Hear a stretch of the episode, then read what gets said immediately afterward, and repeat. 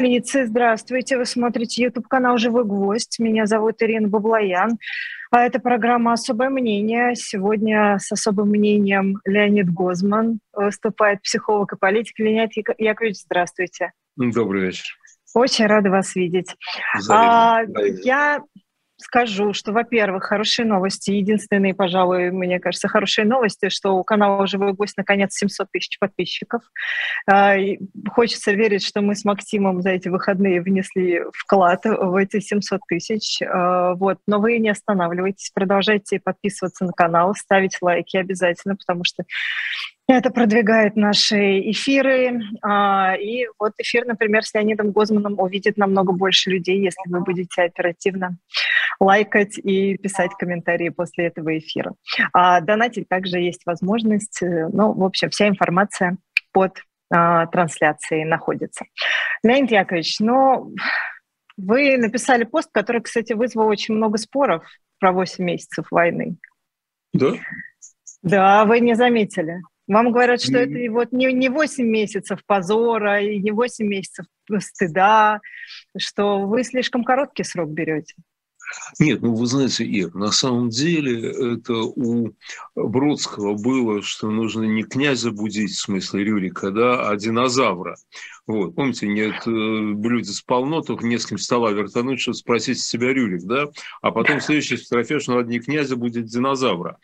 Понимаете, ну, разумеется, все накапливалось, накапливалось, накапливалось. И в путинский период оно накапливалось, и до путинского периода оно накапливалось, да? Но все-таки не видеть, я не согласен с теми, кто как бы не видит качественной разницы 24 февраля до и после. Понимаете? Вот это качественная разница, на самом деле, мне кажется, да? Вот. Ну, как я не знаю, ну, Гитлер вел к войне, ну, конечно, вел к войне с самого начала. И с самого начала это был преступный фашистский режим, да? А потом он развернул войну. Или там потом он, э, там, не сразу же они сделали концлагеря и массовые убийства. Они к ним готовились и так далее. И вот все эти точки, они, мне кажется, важны. Вот э, я написал про 8 месяцев открытой агрессивной, страшной войны, э, равной которой в Европе не было после Второй мировой войны не было такого, такого масштаба войны, да, по бессмысленности этой войны. Я вообще не знаю, была ли когда-либо война такая, столь, столь бессмысленная, столь идиотическая совершенно, да, ну и так далее. Поэтому все-таки мне кажется, что э, это, это дата, это дата, и не стоит ее не замечать, говоря, что вот, а вот он и раньше был чекист, а вот он и раньше что-то там делал, а вот он и раньше бомбил Сирию, да, Сирию бомбил, правильно, Сирию бомбит Украину. Ну вот а вы понимаете, вы понимаете, какая сейчас мотивация у Владимира Путина? Вы знаете, э, мне кажется, что, ну, значит, изначально она была более понятна.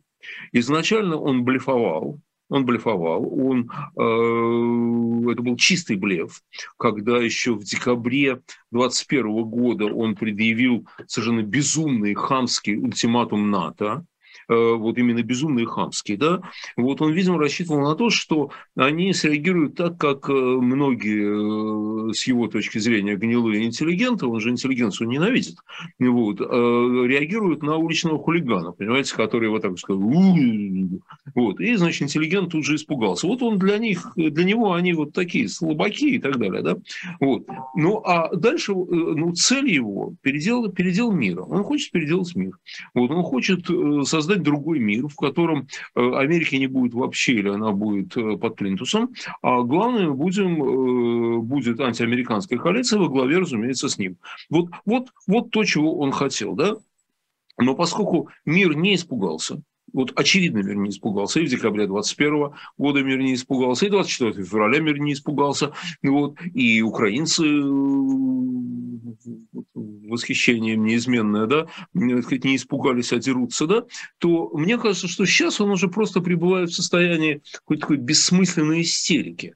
Понимаете, вот он, он нагнетает, нагнетает, нагнетает, уже понятно, что никто не испугается, уже понятно, что никто не отступит. Вот, ну, вот понятно уже совершенно, да, а они продолжают, вот он кидает уголовников, он кидает э, этих самых мобилизованных туда, э, пушечное мясо, которое там просто, просто убивают и калечат э, каждый день в огромных количествах. Вот. У него нет победной стратегии. Виктор Стратеж вообще не просматривается. Да? Мне кажется, он просто в истерике пребывает сейчас. Вот. Но Понимаете, истерика там э, обычного человека – это не страшно. Истерика человека, у которого такие ресурсы гигантские в его распоряжении. Ну вот сколько людей заплатят за эту истерику своими жизнями, это никто же не знает. А как, простите, вы вот понимаете, что у него истерика? Я э, просто я, когда смотрю на его выступление, мне кажется, что он абсолютно издевательство. Ира, Ира пропал звук сейчас. А, какой-то... У меня пропал звук или у вас? Вы меня слышите? Я не знаю. Э, Нет, прерывается. У вас звук прерывается, да. Мой звук прерывается. А знаете что, давайте я, может быть, наушники сниму совсем. Мы с вами вот так попробуем. Вот так вот вы меня слышите? Э, слышу, если будете говорить громче. Нет. Теперь я вас не слышу. Ну что ж, подожди. Что-то изменить. А вот так, вы меня слышите? Слышу. Леонид Яковлевич? Да, да, слышу очень хорошо. Вот, теперь я вас не слышу совсем. Я не знаю, у кого да. проблемы со звуком. Я тоже не знаю. Хм. Так. Ладно, Знаете, попытка что, Ира... номер два, не знаю, непонятно. Извините, Ира, пожалуйста, Ира, давайте я попробую перейти. наши, что у нас вместе... вот такие вот Ира, Ира, давайте я вместе с компьютером. Ир, я вместе с компьютером попробую перейти я на другое место. Я вас слышу, сейчас я вас даже не слышу. Ира. У кого пропал звук? Я надеюсь, что мне, может быть, технические специалисты подскажут, что, что происходит. Но ничего не получается. Нет, тишина. Ау. И я вот слышу, кто говорит сейчас э, вот э, треть. Нет, не слышно. Хорошо. Режиссер... Давайте, может быть, э, мы попробуем пере... подключиться. Давайте я, может быть, попробую переподключиться. Напишите, пожалуйста, кого Нет, слышно. я вас сейчас слышу, Ира, я вас сейчас Проблема слышу. у Ирины. Все слышно, говорят. Да. Не понимаю. Я вас хорошо слышу. У меня проблемы со звуком. Давайте я попробую подключиться. Может быть, Леонид Яковлевич пока поразвлекает вас тогда. Я просто не очень понимаю, а как я буду, что мне как я буду нужно сделать, и мне никто ничего не пишет. Э, я бы с удовольствием развлек, но, к сожалению, я не слышал вопроса Иры э, про э, нашего вождя. Э, вот. А может быть, режиссер скажет Ире еще раз, она Ты повторит вопрос, слышно. я буду отвечать.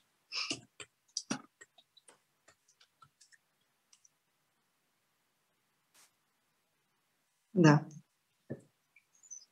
Вот это вообще новости, конечно.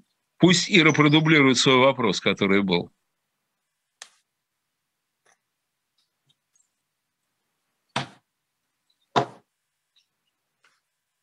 Ну, поразвлекайте, наверное, вы тогда уже гостей. Ау.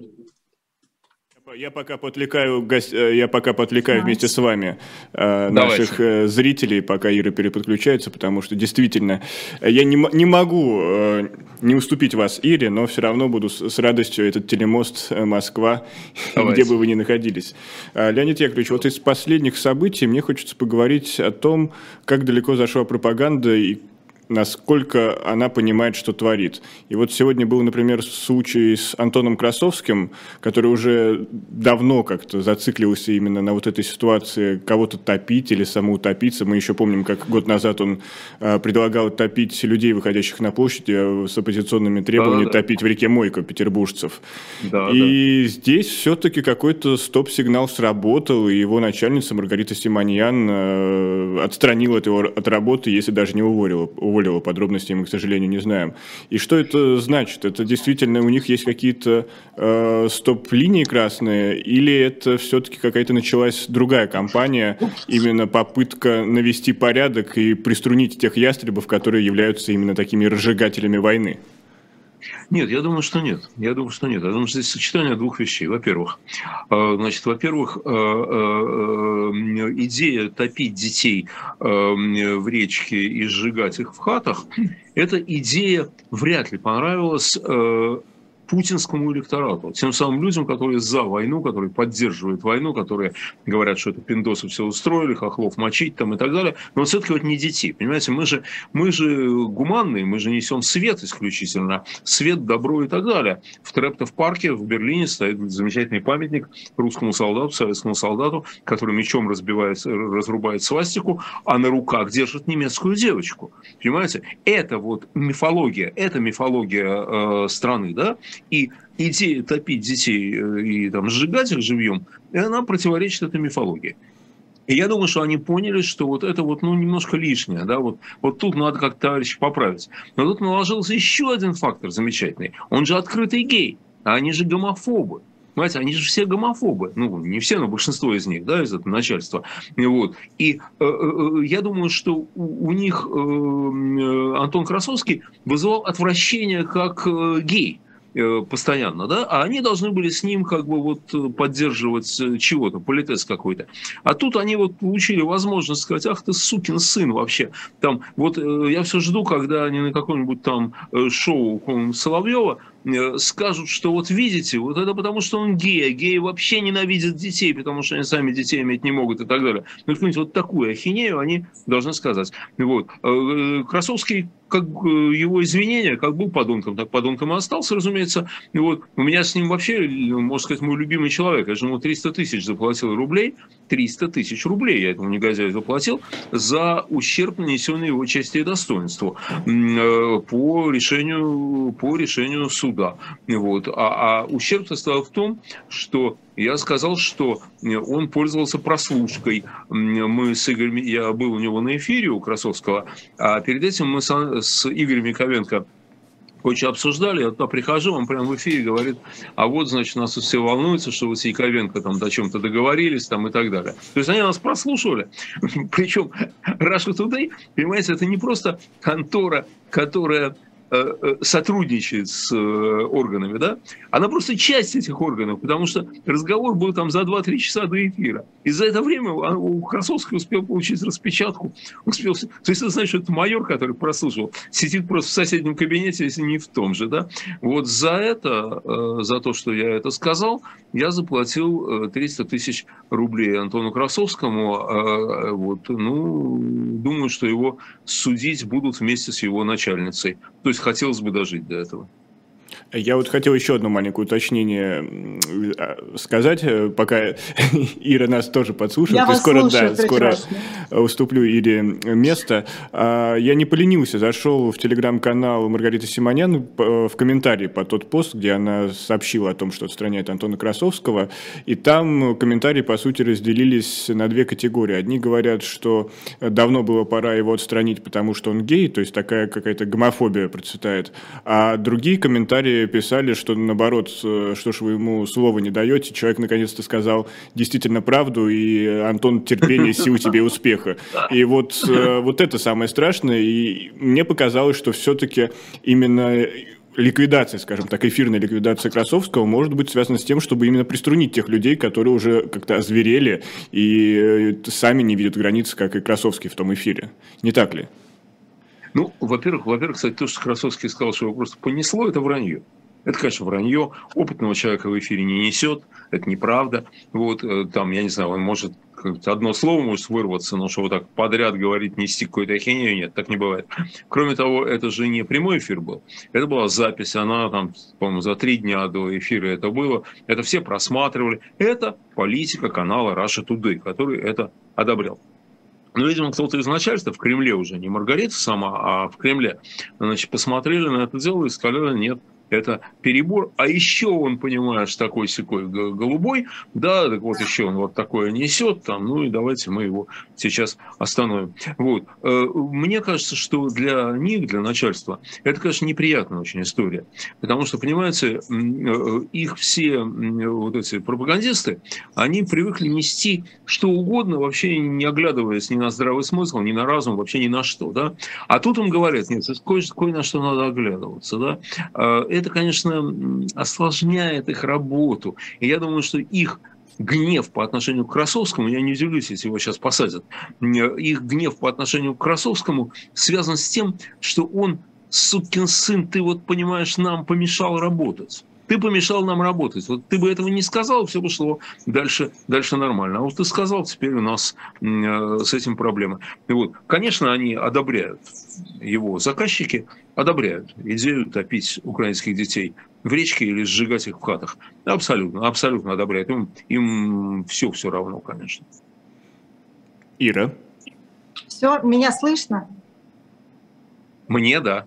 Ура! Простите меня, пожалуйста, я и у зрителей наших, и у вас, Леонид Яковлевич, прошу прощения, не знаю, что случилось, но бывает прямой эфир, случается. Но вот Никита, спасибо Никите Василенко, который подхватила. И, кстати, одну тему украл, я ее, я ее под конец нашего эфира э, с вами приготовила. Но давайте я единственное, что спрошу вас по этой теме, и закроем уже, честно говоря, но не огромное желание о них говорить, об этих людях. Э, у меня, по крайней мере, у вас, я предполагаю, что тоже. А вы думаете, вот я слушала сейчас, вы отвечали на Никитин вопрос, вы думаете, что их будут судить вместе? То есть вот все вот эти вот выпады Следственного комитета в адрес Антона Красовского, это все так просто для, ну, показательно? Показательное выступление? Я, не, я думаю, что они, начальники, действительно в гневе. Действительно в гневе. Потому что он, он сказал то, что не нравится части их под, группы поддержки. Понимаете, вот, вот обычная тетка где-нибудь э, в Смутараканске, да, которая понимает, что все пиндосы сволочи, хохлы сволочи там и так далее, да, она это понимает, и она одобряет Путина, и у нее мужа забрали ничего, значит, зато компенсация будет и прочее, да. Вот это самая тупая тетка. Она на самом деле против того, чтобы детей топить в речке. Вот понимаете, вот, вот, вот, вот это перебор. Вот, мы, же, мы же добрые. Ир, мы же добрые, мы же хорошие, понимаете? Ну, вы помните, Поэтому... он там кого-то в мойке утопить уже пытался. Нет, ну это конченый негодяй вообще, он всегда говорил то же самое, да? Но вот тут он сказал детей детей, понимаете? А это запрещенная вещь. Вот, вот, вот это запрещенная, понимаете? Вот, вот, вот, вот это нельзя, да? И сейчас начальство в идиотском положении, потому что они должны сказать своим пропагандистам, что, ребята, а границы на самом деле есть. Те считали, что границ нет вообще, а оказывается, границы есть. А понимаете, когда вот этот человек, который там вот, вот эти все э, эксперты, да, которые, значит, бьются в подучие в 24 часа в сутки на экранах, да, они же, они не должны задумываться. Понимаете, вот он включает вот этот регистр в себе вот такой вот, и из него вылетает, как вот, ну, есть же там какой-нибудь там Михеев, там, который там орет вот просто постоянно, да, и вот из него эти слова вылетают, такое ощущение, что у него, понимаете, у него какой-то такой вот, ну, какое извержение вулкана, такое вот дерьмо вылетает у него. И... Неконтролируемое. Да, абсолютно неконтролируемое, да, и может, вот он может нести вечно, Понимаете, вот он, его не остановить, да? естественно, мозги здесь ни при чем вообще. Вот просто вот вообще ни при чем. Мозги только мешают. А им теперь из-за этого Красовского, они вынуждены своим сказать, не, ребята, вы все-таки мозги включайте. Там вот детей убивать нельзя. Всех можно, а детей нельзя. Да? Или там нельзя убивать детей до 6 лет, например. Да? 6,5 уже можно, а до 6 нельзя. Ну, еще что-нибудь вот такое. Там. Можно девочек, нельзя мальчиков. Или наоборот. Вот, вот такое вот. Да? Вот. И поэтому он их поставил в ужасное положение. Они, им очень сложно будет менять э, вот этот паттерн поведения. Да? Поэтому они им действительно недовольны. А на это накладывается то, что они гомофобы. Они гомофобы. Так вот, ты сукин сын, ты понимаешь, ты еще и этот, а? И ты вот нас вот подставил, да? И, в общем-то, я думаю, что они хотят его посадить. Они бы с удовольствием посадили. Другое дело, что, может быть, они там подумают, более умные люди в Кремле, подумают и решат, что не, все-таки сажать, наверное, не надо, потому что мы тем самым других напугаем, ну вот своих, своих других, своих других. Вот если бы он застрелился, о, было бы хорошо для них. О, было бы хорошо, на самом деле. Вот, и тогда они бы его как бы простили, и он не виноват, и никто не виноват, и все хорошо. И вот. Но он же не застрелится. А вот то, что вот это вот сейчас показательные выступления, как а, значит, свои же начинают там на него прыгать, и вот что вот он перешел черту. Это, как вы думаете, это вообще как-то на пропаганде сегодняшней отразится? То есть они станут осторожней? Ну, совсем чуть-чуть, и только вот в том, что касается вот таких вот вещей. А то, что свои прыгают, ну, слушайте, приказали и прыгают, ну, что, какие проблемы-то? Вот, вы же понимаете, ну, что... Все равно на кого такие, прыгать. Ну, ребята такие простые, господи, ну, кнопочку нажали, э, сказали, значит так, ты сегодня вот скажи вот это. Вот, они, они и говорят. Вот. Да. а, ну ладно, ничего страшного. После того, что у меня здесь было в эфире, уже это сущие пустяки звонок. Но давайте вернемся к той теме, о которой, с которой мы с вами начали, и про Владимира Путина. И вы говорили, что это похоже на, ну, на истерику в какой-то степени. А мне кажется, я просто наоборот вижу такого какого-то насмехающегося над всеми человека. Или это тоже какой-то, как, как, как, какие-то истерические, собственно, как Вы знаете, назвать, я характеристики? Я насмехающегося. Я вижу, я вижу растерянного. Я вижу растерянного, я вижу человека в, в гневе, потому что у него не получается ни хрена. А, знаете, кто-то спросил, один Киев можно взять за три дня, сколько Киевов можно взять за 240 дней? Вот. Он же за три дня Киев собирался взять, да? У него же ничего не получается. Слушайте, они начали с парадной формы в передовых танках, да, ну, чтобы для парада на, на Крещатике, а сейчас они построили уже замечательные э, танковые, эти самые, как это, противотанковые э, сооружения в Белгороде и в Курске и проверяют бомбоубежище в Москве. У него ничего не получается. Вот. И то, что он делает, и то, что он обещает делать, и грозится делать, оно, очевидно, не приведет к результату. Ну, послушайте, можно 500 тысяч необученных людей кинуть на фронт? Ну, можно, да. Вот. Ну, украинцы их убьют. Или искали. Ну, это, собственно, происходит на наши с вами это глазах. естественно. Но это не может изменить, понимаете, это не может изменить э, хода войны. Это не может изменить хода войны, это про другое. Это про другое. Это, ну, это все, это все-таки, ну, простите за банальность, это все-таки не та война. Понимаете, это не, это не гражданская, э, там, шашку на голову и пошел, значит, рубиться.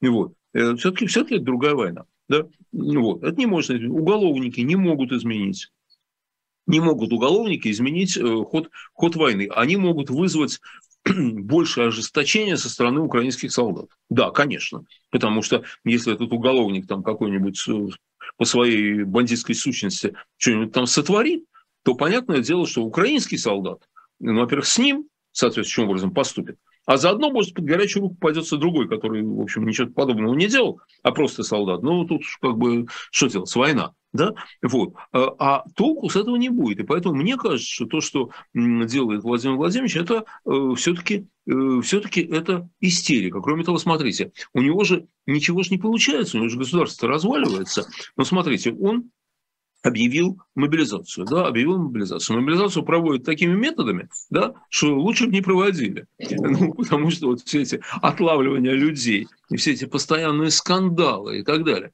И посмотрите, они вынуждены отступать. Они заявляют, что мобилизация уже закончена. Она вроде не закончена, она продолжается. То есть они, ну, то, что они врут, как дышат, это, это понятно. Это понятно. Но вдруг, значит, этот самый Собянин объявляет, что мобилизация закончена. Никто, разумеется, не верит и правильно делают. Но, э, тем не менее, да, то есть они вынуждены отступать. У э, вождя нашего не получается ни хрена.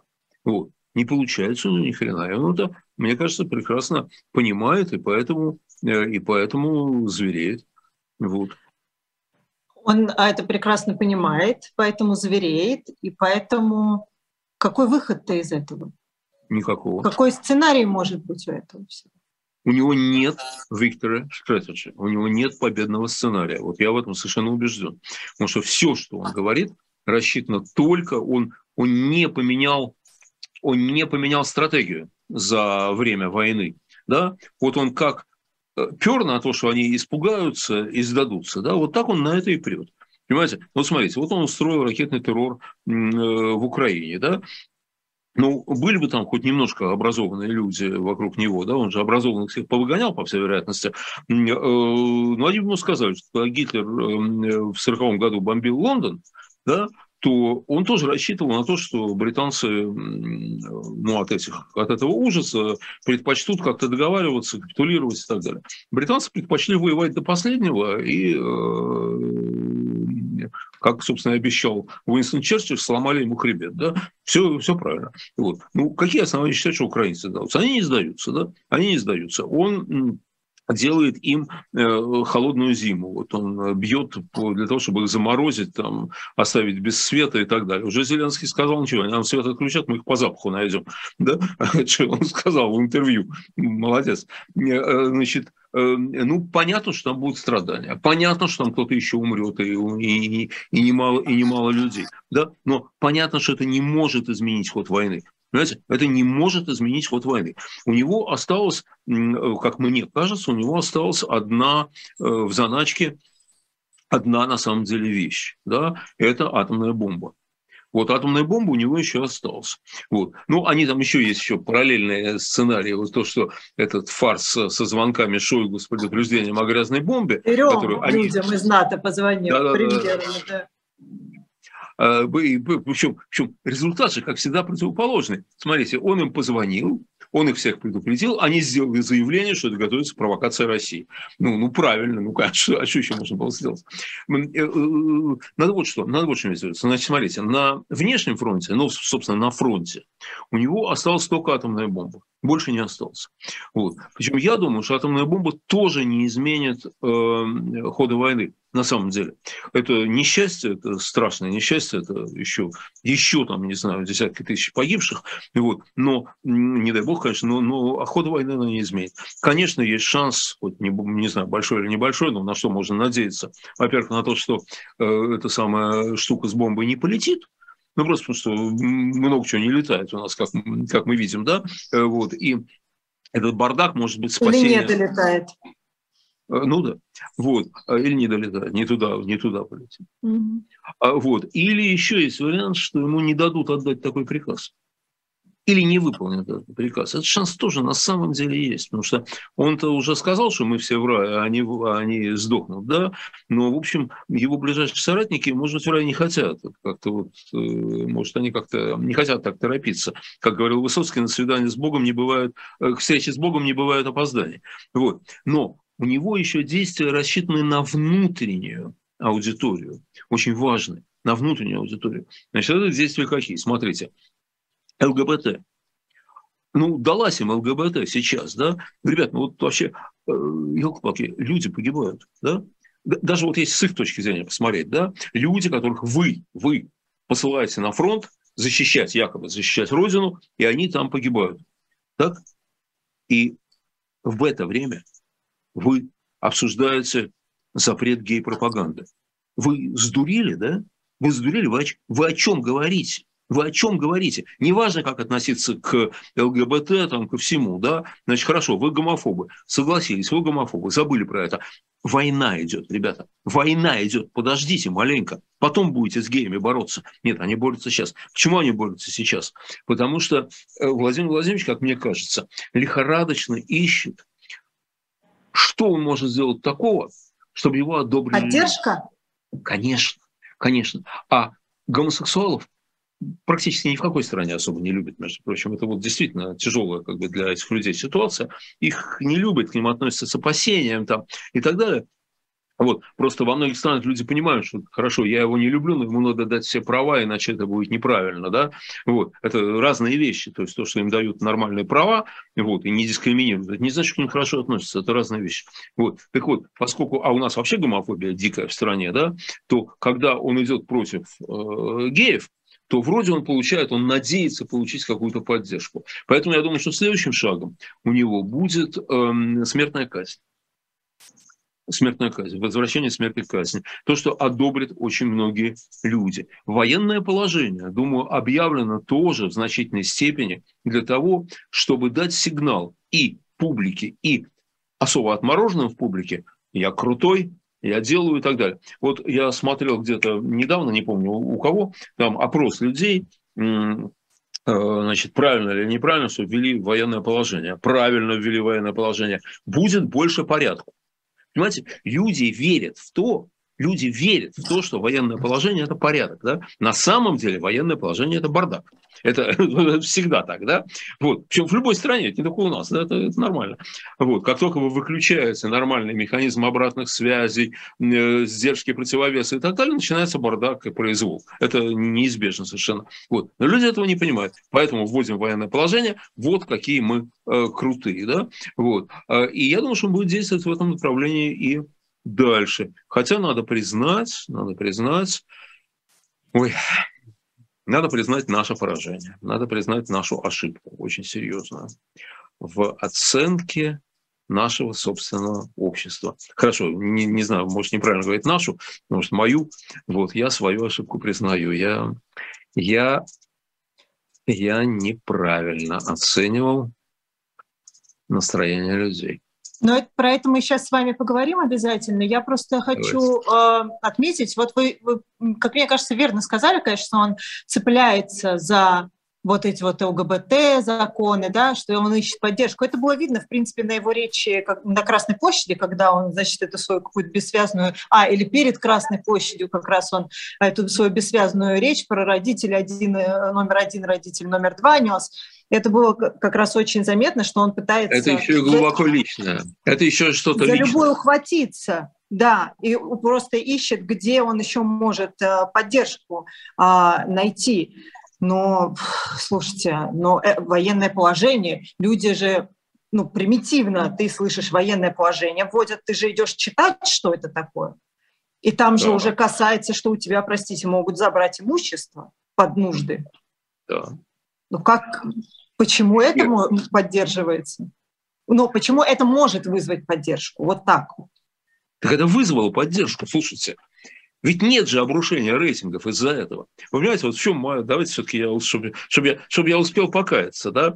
Я считал, да, и разоружиться перед партией. А, а, я считал, я искренне считал, что они не простят ему смертей. Что люди не простят ему смертей своих близких. Вот, что, ладно, ты все говоришь, что хочешь, да, и мы, конечно, пиндосов там не любим, там еще кого-то не любим, да, все правильно, да, только ты вот в мою семью не входи, да, вот он вошел в семьи. Он вошел. Мобилизация. Мобилизация. И когда была мобилизация, вот я видел э, некоторые опросы, вот когда она была объявлена, то там был какой-то момент падения отношения, э, ну, падения рейтинга и так далее, а потом все восстановилось. Потом все пошло наверх. Понимаете, в чем дело? Вот я считал, что этого не будет. Я считал, что вот это то, что ему, чего ему не простят, что он не сможет вот это пережить, да, я ошибался, конечно, виноват. Вот. А, а значит, знаете, что происходит, по-моему? Ой, происходит ужасная вещь. Он ввел наше общество в ситуацию архетипическую для советского общества еще, и, может быть, для каких-то моментов истории Российской империи даже. Он ввел его в состояние войны. Война – это же не только то, что происходит на фронте. Война – это ментальное состояние. Это в голове. Это в голове. Вот понимаете, на нас напали.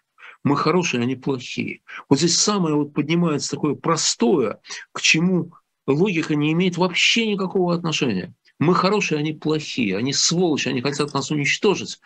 И мы все сплачиваемся и боремся против них.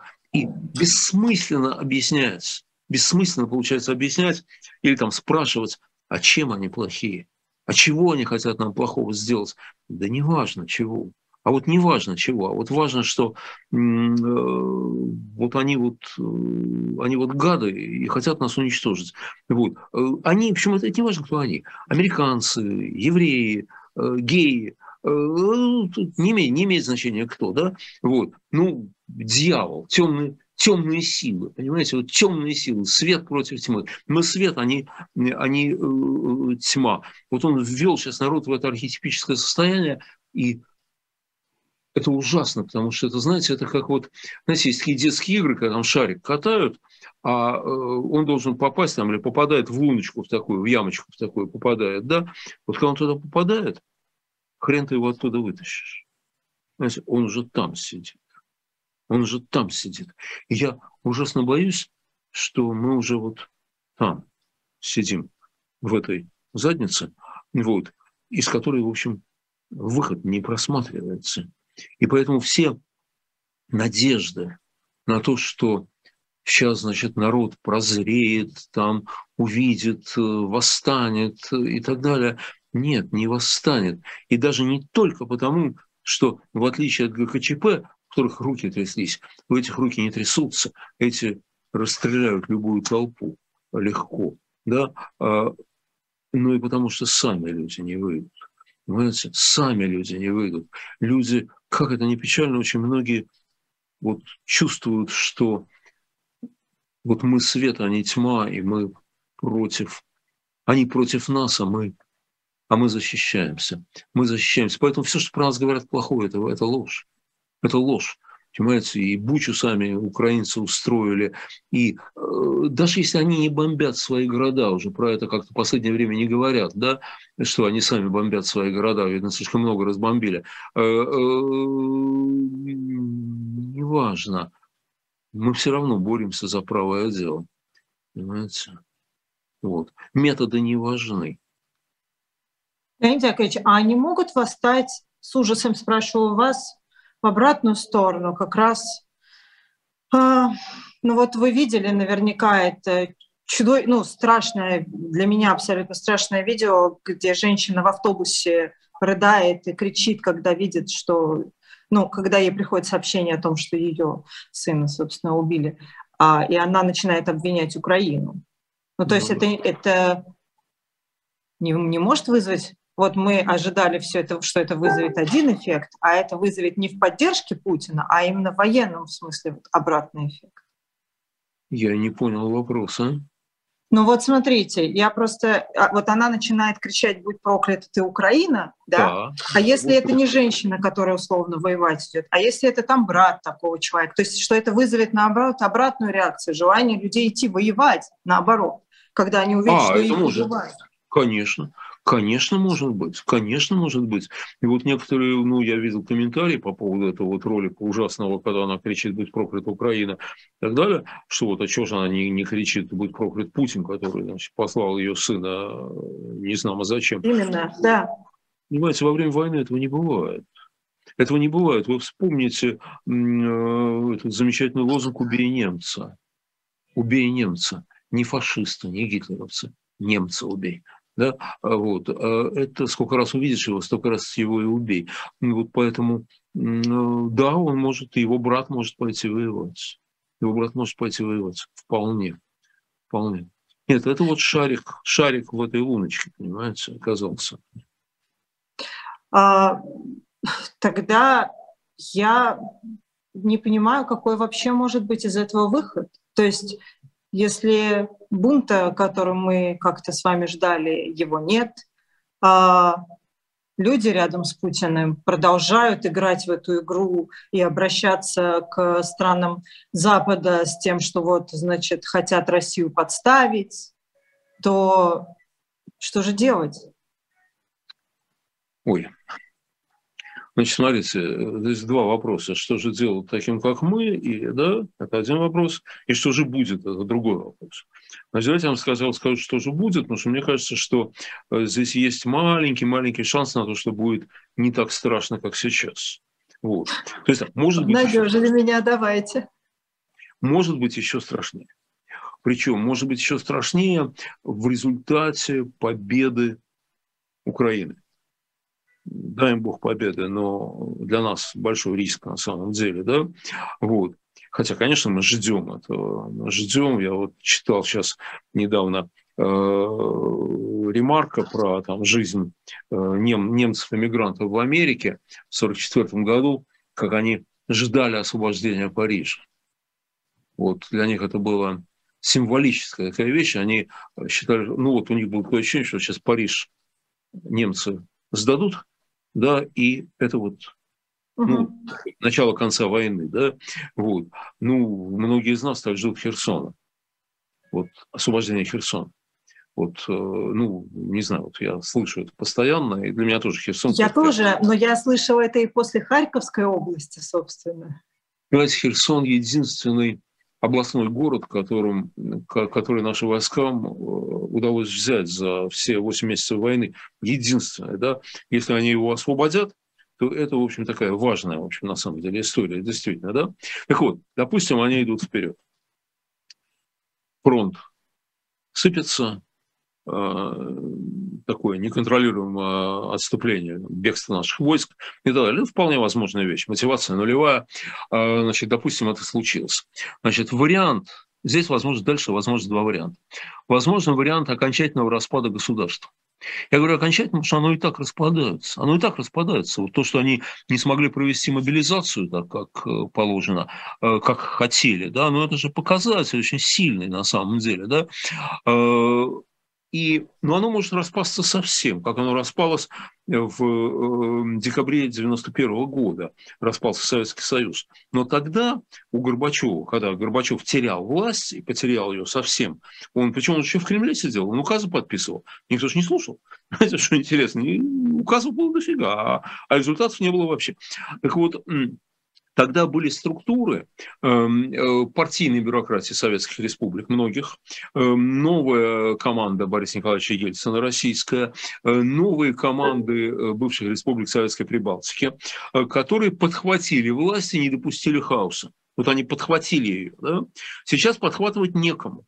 Даже во время революции 17 года Государственная Дума, когда государь отрекся, Государственная Дума вдруг стала властью.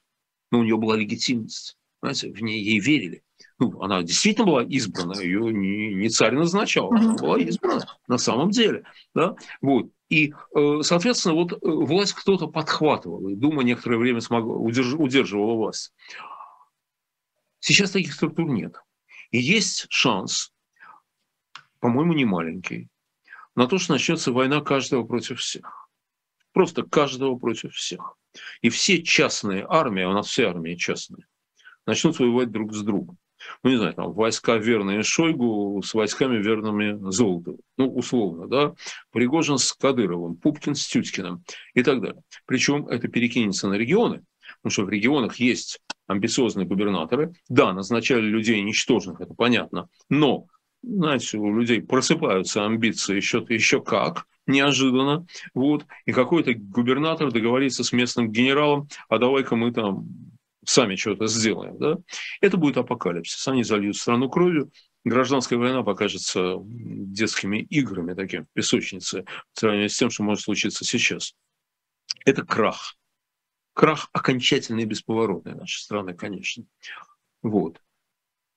Это один сценарий. Есть сценарий значительно лучше. Очень далекий от демократии. Предельно далекий от демократии, конечно отвратительный для многих. Это дворцовый переворот. Дворцовый переворот. Дворцовый переворот вовсе не обязательно означает убийство автократа. Вовсе не обязательно. Собственно говоря, Павла Первого не собирались убивать, то есть были готовы его убить. Но если бы Павел подписал отречение, которое они ему дали, подпи- ну, предлагали подписать, его бы не убили, наверное. Да? Вот. Он просто он заупрямился, ну, ну что ж, пришлось убить. Вот. Значит, э, я вижу это таким образом. Понимаете, эти люди, которые вокруг него, вот вы говорите, они играют по правилам и так далее. Конечно, они трусливые. Пока они, да. они трусливые, ничтожно согласны. Но теперь вот, давайте попробуем понять их мотивацию. Что они хотят? Они хотят величия России. Что-то мне не верится, честно говоря. Вот они, у них есть, мне кажется, им плевать на Россию, большинство из них, на Россию, на Украину, на все им плевать. Но зато, зато у него в Испании замок. Знаете, у него замок в Испании. Огромадного размера. Да? Так раньше надо было думать. Э, ну, мало ли чего надо было. Надо было, да. А в замке в том евроремонт, и 16 ванных комнат, и вообще все очень даже хорошо. Да? И яхта где-то рядом. В, замке, в том замке у него жена, а в замке во Франции у него любовница, а во Флориде у него латифундия, там, ну и так далее, и так далее. Да? И задача этих людей, как мне кажется, вот реальная задача, это купить прощение Запада. Купить прощение, договориться как-то. И вот мне, они понимают, что с Путиным не договориться. Если бы Запад испугался, если бы стратегия Путина сработала на вот этот испуг, да, то тогда одним из следствие этого испуга было бы, конечно, снятие санкций, все было бы хорошо. Но Запад-то не испугался. А что делать теперь с замком, с любовницей, с женой, с собакой? Как вообще, как быть-то теперь, да? Вот. Значит, надо как-то иначе. Вот я думаю, что несколько человек из его окружения, причем те, кому он там больше доверяет, например, да, наверное, такие есть, могут к нему прийти и сказать, Володь, э, ну, мне одну фамилию, кстати, называли многие люди, которым он до сих пор доверяет. Вот. Так, мне, мне ее называли, я не знаю, правда это или нет. Вот. Значит, они могут нему прийти и сказать, Володь, мы в заднице. Мы в заднице. Нас повесят через неделю. Видишь, войска бегут, все рушится, да, значит, здесь зубами щелкают какой-нибудь там Пригожин или еще какая-нибудь сволочь, да, вот, повесят. Давай мы с тобой сделаем так. Ты отец нации, титул у тебя такой пожизненный, э, твой дворец окружим верными войсками, чтобы тебя никто там, не дай бог, не побеспокоил. Вот. А поставим мы Васю. Вася не Такаев. Вася человек ничтожный, ты же знаешь, ничтожный, трусливый. Вот. В общем, совсем никакой. Он будет у нас в руках. Но Вася что сделает? Вася вывезет войска с Украины, замирится, э, с Западом замирится, санкции снимет там и так далее. Вот если Владимир Владимирович согласится на Васю, да, то у нас есть шанс выйти малой кровью. Я боюсь, что он не согласится, потому что у него перед глазами пример не только Назарбаева с Такаева, у него пример куда более страшный на самом деле, у него, о котором что-то у нас все забывают. У него пример Слободана Милошевича, которого сербы сдали в Гаагу. Не американцы, нет, сербы сами. Сербы сами завернули его в коробочку и отправили в Гаагу. Знаете, вот что самое страшное, да? И он, конечно, знает цену своим этим халуям, вот. Он, конечно, понимает, что они его тоже зададут просто сразу. Да? Поэтому он может не согласиться. Дальше тогда вопрос. Вот у тех, кто к нему придет с этим предложением, есть ли такие люди? Есть, может быть, нет. Но не хватит духу пойти дальше. Как хватило духу у графа Палина, когда он вошел в опочивальню к государю Павлу Петровичу. Да? Вот у, у тех мужиков, которые вошли к Павлу Петровичу, хватило духу Хватит ли духу у этих? Мы не знаем.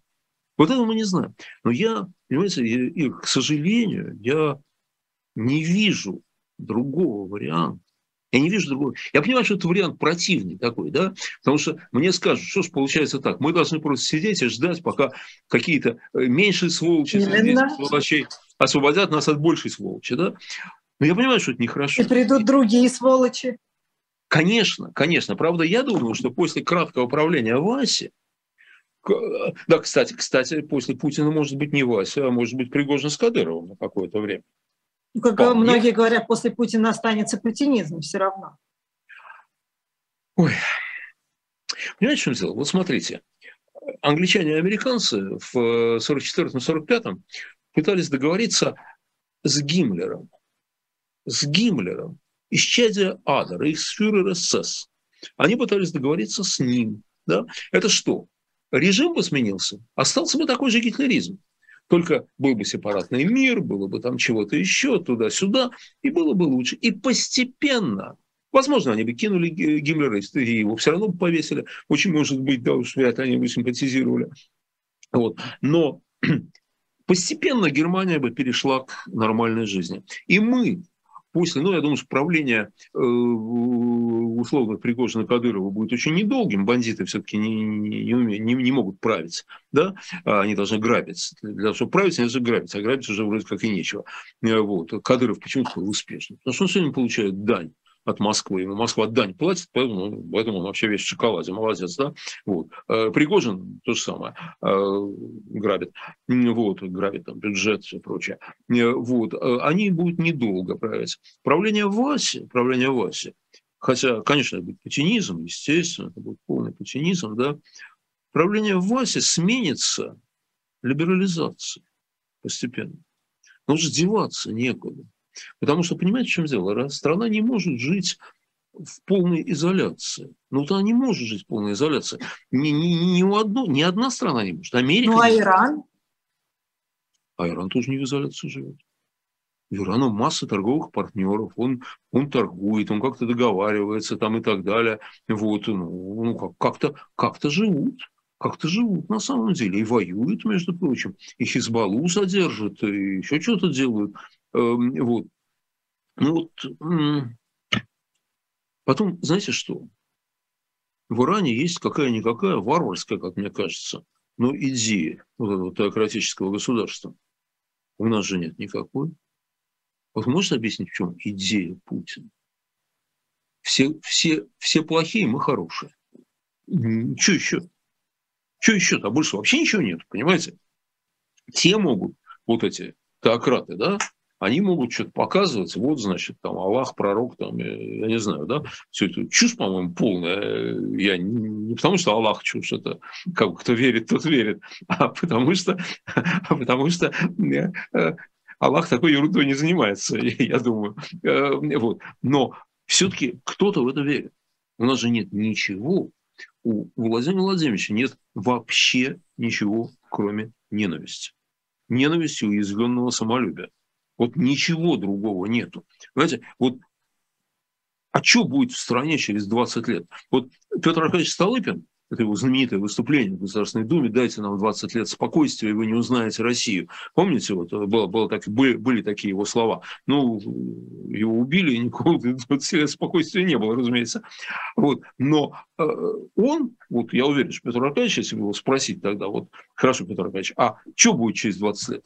Он бы вам много чего рассказал чего будет через 20 лет. Свободные фермеры, там еще чего-то, еще чего-то. Ну, в чем-то он был, мог быть прав, в чем-то не прав, но у него хотя бы картинка была. Да? И у многих других была картинка.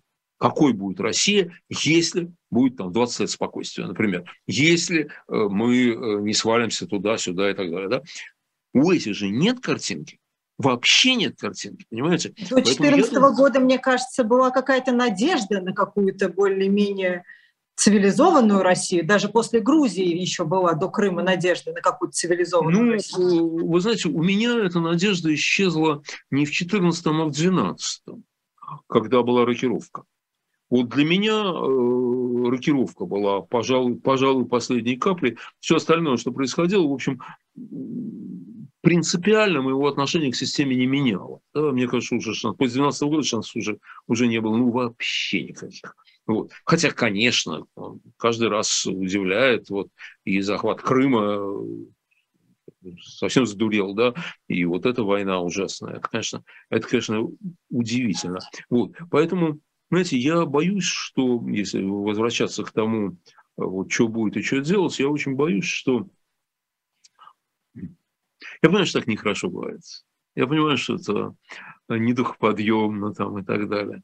Вот. Ну, ну, что вижу, то пою. Ну что, не стреляйте в пианиста, в конце концов. Э, понимаете, я не вижу для вас, для себя, для многих других людей, таких как мы, нашей с вами крови, да, я не вижу способа повлиять на эту ситуацию сейчас. Вот сейчас не вижу. Я думаю, что мы должны заниматься и занимаемся на самом деле другим. Мы занимаемся двумя очень важными вещами. Мы сохраняем чувство собственного достоинства. Вот мы сохраняем чувство собственного достоинства. Понимаете, мы... А вот Виктор Франкл говорил, что это осмысленное поведение даже в момент казни. Вот даже в момент казни надо сохранять чувство собственного достоинства, нужно оставаться человеком. Вот мы стараемся оставаться людьми. Да? Несмотря на все это давление, на все это, весь этот мрак и так далее. Это важно для каждого из нас. Это важно для, ну, я неверующий человек, но это важно для бессмертной души. Да? И э, опять же, простите, тоже апелляция к религиозному тексту, в Талмуде сказано, что если спасаешь одну жизнь, ты спасаешь все человечество. Да? Если ты спасаешь свою душу, если ты спасаешь себя, ну, свою личность, себя как человека, да, ты спасаешь все человечество. Это очень осмысленная деятельность, мне кажется. Она трагическая, потому что мы за это должны платить. Мы за это платим. Мы за это платим свободой, здоровьем своих, своим и близких. Вот как Наталья Болтянская пела герои рвутся в бой, и близким, и себе ломая жизни. Вот, это тяжелая ситуация, но тем не менее, это важная ситуация. Но у этой борьбы за чувство собственного достоинства есть еще один важный компонент. Это борьба за будущее.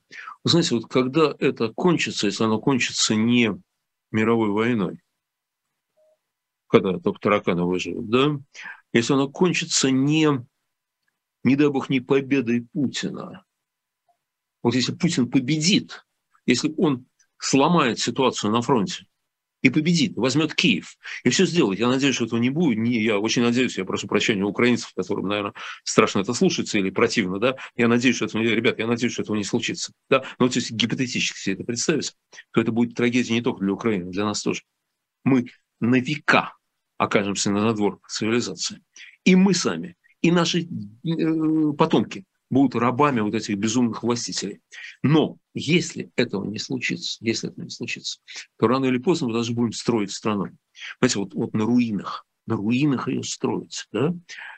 Чтобы ее построить, чтобы построить что-то хорошее, надо надо верить в, в себя, в, в добро, если хотите, в человека.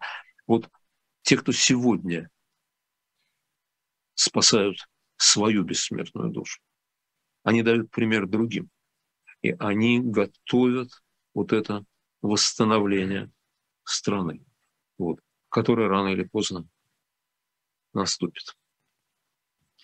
Спасибо огромное. Политик и психолог Леонид Гозман и программа «Особое мнение». Меня зовут Ирина Гублоян. После а, вы услышите премьеру программа «Мовчание». Андрей Мовчан и Евгения Большакова. В 21 час Алексей Венедиктов будет отвечать на ваши вопросы. А, вот так вот внезапно, но слишком много вопросов к Алексею Венедиктову накопилось. Леонид Яковлевич, спасибо вам огромное. Вам спасибо. спасибо. Всегда с радостью. Счастливо.